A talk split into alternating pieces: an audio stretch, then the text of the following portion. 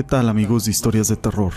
Para mí es un gusto poder saludarlos una vez más y llevar hasta ustedes una historia.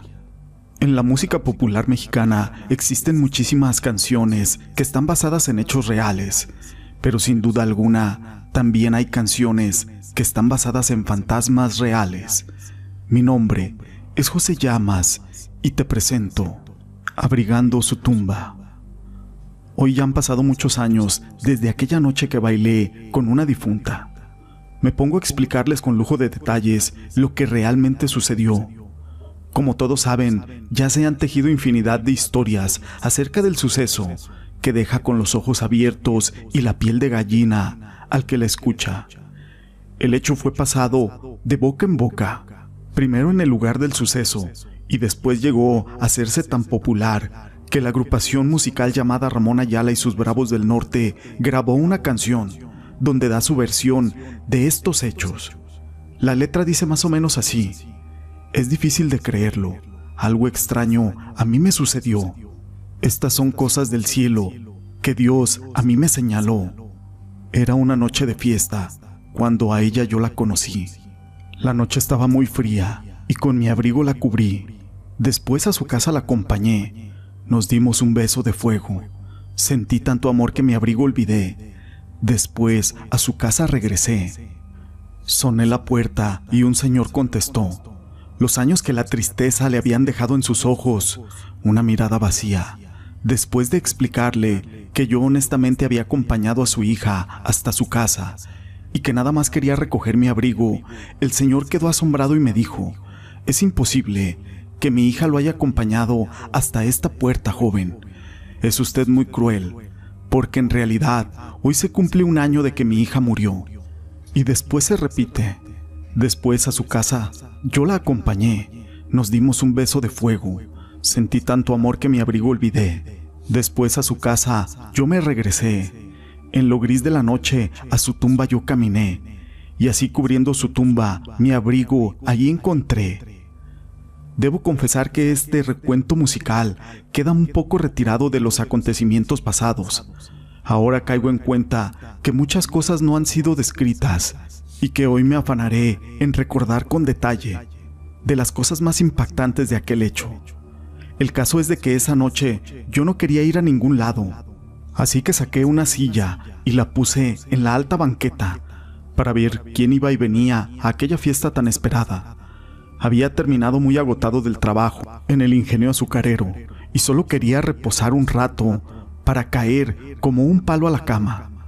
La calle estaba iluminada a medias, cuando las notas de la banda de los amarillas irrumpieron la inquietud de aquel pueblo, que todavía era los mochis. La canción era de mis preferidas, No me tengas lástima. Así que miré el reloj de manecillas fosforescentes. Eran las nueve de la noche el sueño se me estaba acercando. Así me gustaba que me llegara para dormir, a pierna suelta. Me apoyé en el respaldo para incorporarme y fue cuando la vi por primera vez. Venía sola por la calle y era muy notorio que se dirigía al baile, ya que venía vestida hermosa. Fue en esos instantes que desapareció mi cansancio. Aquella enigmática mujer pasó de largo y aunque nunca volteó a verme, Pude ver el blanco de sus ojos cuando me buscaba entre la semioscuridad de aquel lugar.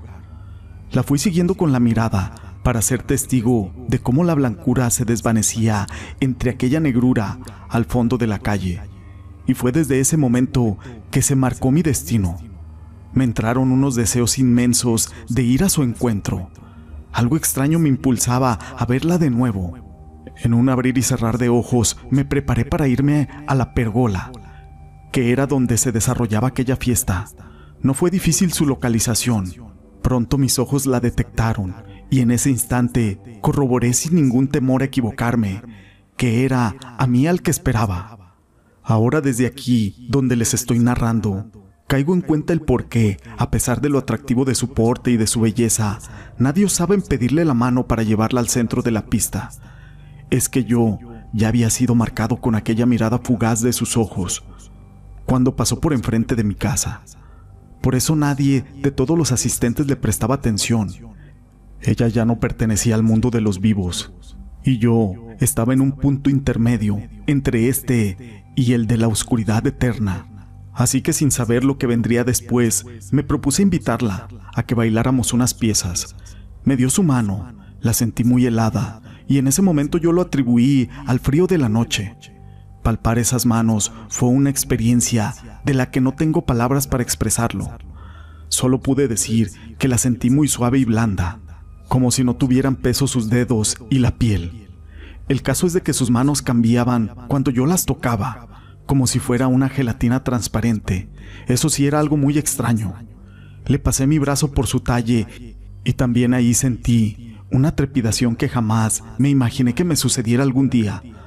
Tuve una ligera impresión de que su cuerpo se me desharía entre mis brazos por una especie de encantamiento, porque con mis manos no solo la tocaba, sino que tenía la impresión real de que también podía penetrar dentro de su organismo, como si estuviera hecha de una sustancia blanda y gelatinosa. Así que la oscuridad me llevó, sin que ella opusiera resistencia, a tocarle suavemente los pulmones. Me sorprendí, porque parecían no tener ningún movimiento y cuando mi mano se acercó al corazón que palpitaba como desesperado, no percibí que fuera sangre lo que fluía en su interior, sino que estaba claro que era un viento torrencial. Sí, un fuerte soplo de aire huracanado, cual si fuera esta la esencia de la vida propia.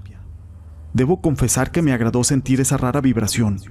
Mi rostro estaba tan cerca de ella que fue fácil notar que la sonrisa de felicidad nunca desapareció de su faz.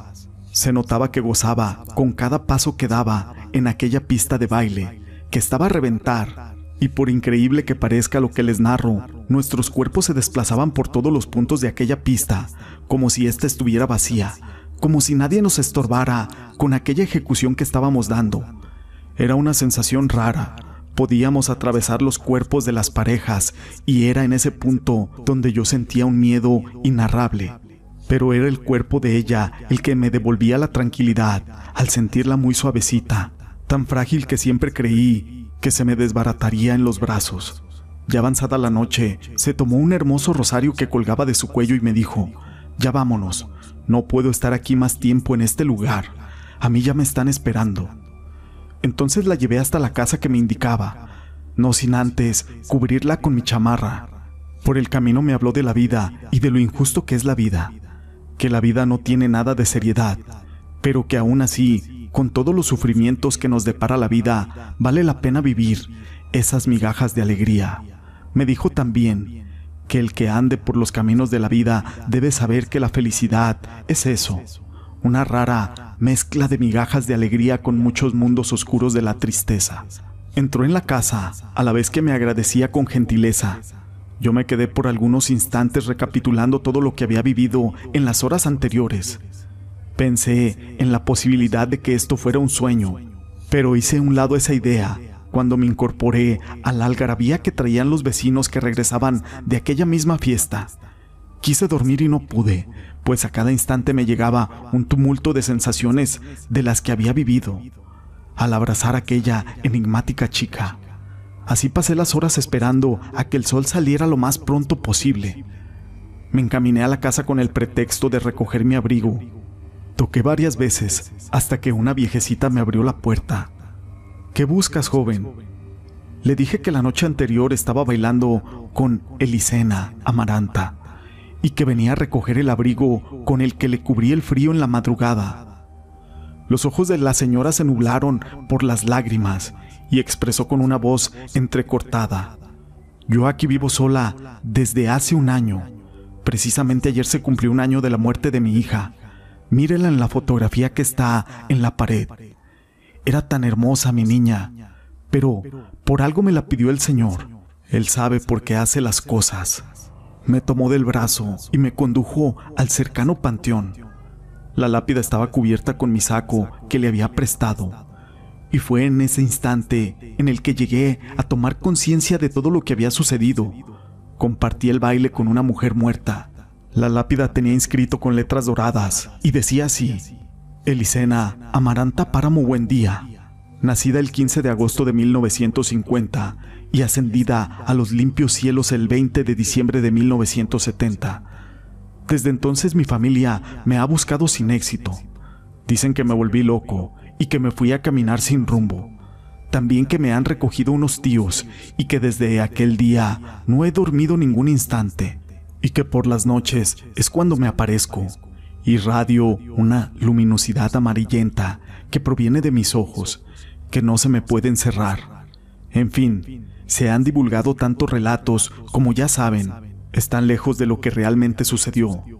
Lo único que les puedo afirmar es que todos los años he estado buscándola, pero se me ha dificultado encontrarla en el lugar que llegué después de estar en aquel campo santo, en este raro lugar donde me dijeron que la encontraría, que no me desesperara, que en ese cielo infinito debo de encontrar esa alma pura de Elisena Amaranta, así que todavía me queda fuerza para ir a su encuentro, porque quiero volver a verla, a sentir.